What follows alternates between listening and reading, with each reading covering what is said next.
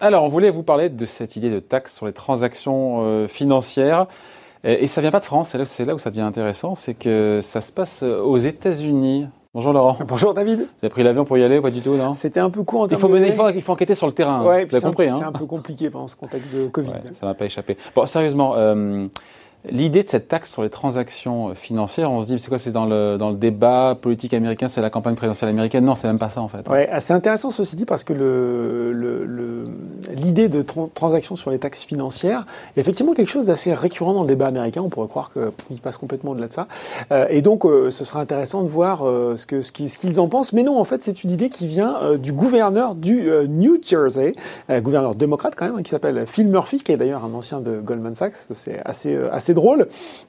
Et en fait, comme beaucoup d'États américains, ils ont dû faire face aux coûts euh, lourds et inattendus du Covid-19. Euh, Il a fallu euh, combattre l'épidémie. Il y a aussi un emprunt euh, contracté par l'État du New Jersey euh, de 4 milliards de dollars qui pèse sur l'État, comme le dit euh, l'éditorialiste du site d'information ng.com, euh, donc sur le New Jersey. Et puis, donc, ça leur a donné des idées. Il faut être créatif et donc cette idée de taxe financière. Voilà, c'est pas n'importe quelle taxe sur les transactions financières. Et non, ce qu'on vise avec ces taxes, ce sont les acteurs du trading à haute fréquence, le high frequency trading, réputation euh, sulfureuse, vous les savez. algos, les algorithmes Les qui algorithmes. des ordres en fractions de seconde. Voilà, à une vitesse ultra rapide, tellement que vous ne pouvez même pas parfois voir la variation sur euh, le ticker du titre.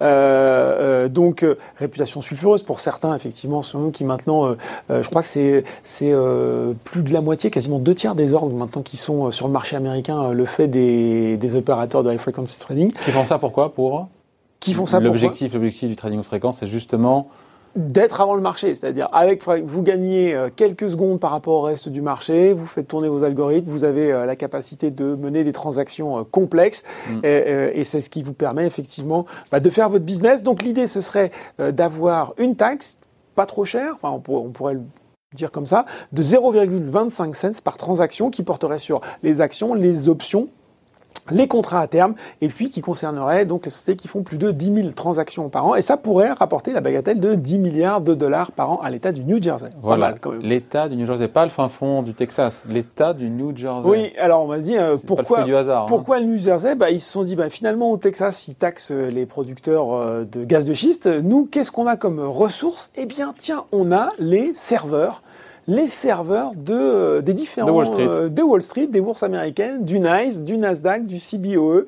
Euh, donc CBO, c'est là où il y a les produits dérivés. hein. Exactement. Et puis tiens, c'est formidable, puisque euh, dans le business du, du trading à haute fréquence, il faut être le plus près possible. Vous savez, euh, plus le câble est court, plus vous êtes rapide. Donc, en fait, ils payent un abonnement, ces sociétés, enfin, ces sociétés payent un abonnement aux bourses pour être directement dans les mêmes euh, centres serveurs qu'eux. Donc, c'est formidable.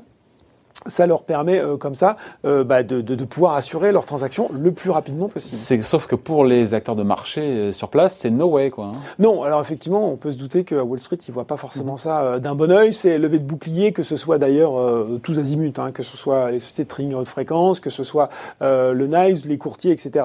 Euh, c'est euh, l'auteur d'un- d'un d'un livre euh, sur euh, les sociétés de trading haute fréquence, Joe Saluzzi, euh, qui disait par exemple que en fait, c'est- ils ont beaucoup beaucoup d'argent et que euh, quand il y a un différent avec euh, la SEC, le gendarme des marchés américains, euh, Ouais. la Security and Exchange Commission, bah, ils, allaient, euh, ils allaient souvent le porter en justice et c'est souvent eux qui gagnaient.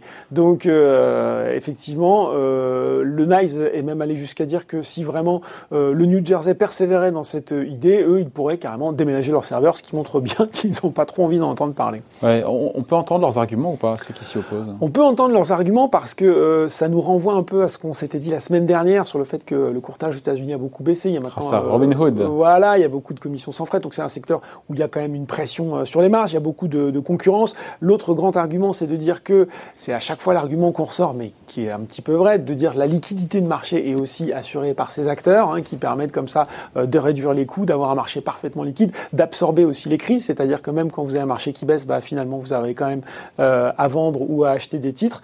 Euh, donc ça c'est c'est quand même des arguments euh, qu'on peut entendre. Et puis euh, l'argument massu euh, dans un pays où plus de la moitié des ménages dépendent de l'épargne financière pour les études de leurs enfants ou, leur retraite, c'est de Wall Street Street de dire bah, finalement ces coûts-là à un moment ils vont être répercutés. Ah oui, c'est le client qui paiera. Exactement sur l'investisseur moyen et au final c'est l'investisseur américain qui en a besoin pour prendre sa retraite, Smith. qui va être pénalisé.